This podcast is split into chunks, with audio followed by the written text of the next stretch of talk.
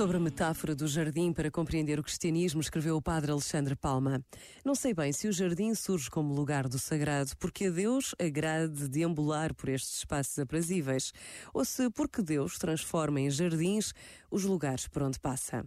Todavia, parece-me que na metáfora do jardim, o cristianismo encontra não apenas um traço da sua identidade, mas também uma perspectiva para a sua missão.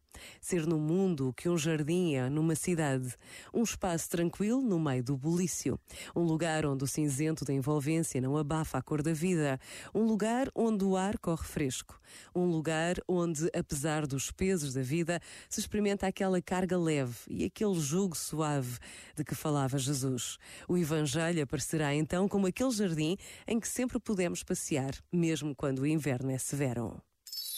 Este momento está disponível em podcast no site e na app.